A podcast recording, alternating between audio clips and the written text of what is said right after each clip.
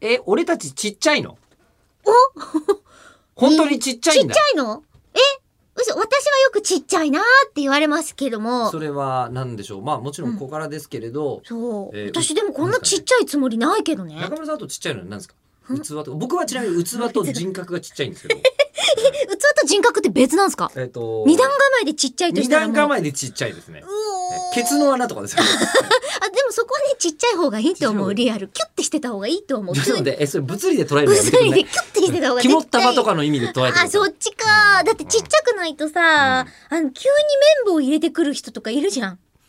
どこいや、 にだからケツの穴にピッて。うん最近聞いてとんでもない話、なんですあかのーうプラネッツさんっていう、うん。えっと雑誌がああ、るんですよはい。えで宇野恒弘さんという評論家の人が作ってて、うんもう本当にすごい良かったの今回の、うんうんうんプラネッツってめちゃくちゃ面白かったんだまけどだ発売してますいやもう発売したばっかりおうで雑誌と言いつつ、うんあのもうほぼほぼ論文集というかちゃ今んとした10思月想がいっぱい11日ですけど、もうまだ全然余買え裕るあ、よかった。でその中に、えー遅いインターネットってのがあってほう。もうインターネット今もうダサいと。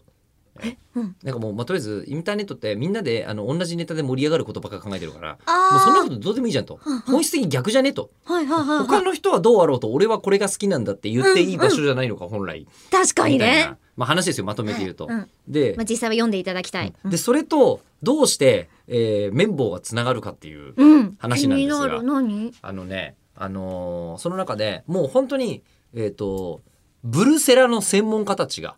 そんなのいんのはい、 はい。あのブルマーとか、はいあのこうセーラー服とかえしいたでしょだってその昔からなんも必要となくなった制服とかを売買したりしていうーるんまあでもつまりはもう。あの、PTA のおばさんたちがそれやってましたけど。イチノバさんがブルセラやってんのか、まあでも娘のブもルのマーは売ってなかったけど、ジャージとか。なぜなぜブルがついたのかそれもよく考えてみてわかんないですけ ど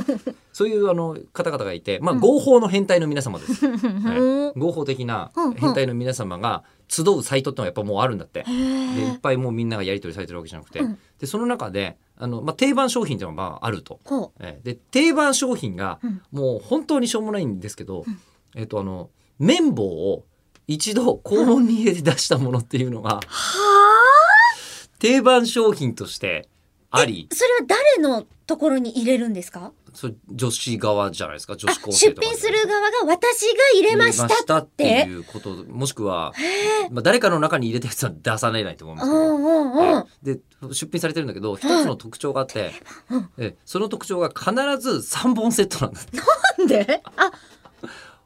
いやだからつまり、えー使用用鑑賞用不況不況用用なのかっていう、そうですよね。そうなんで三すけど本って三種の神器ってそうでしか使わないですもんね。一応今その謎を僕は、えー、と追っかけてます。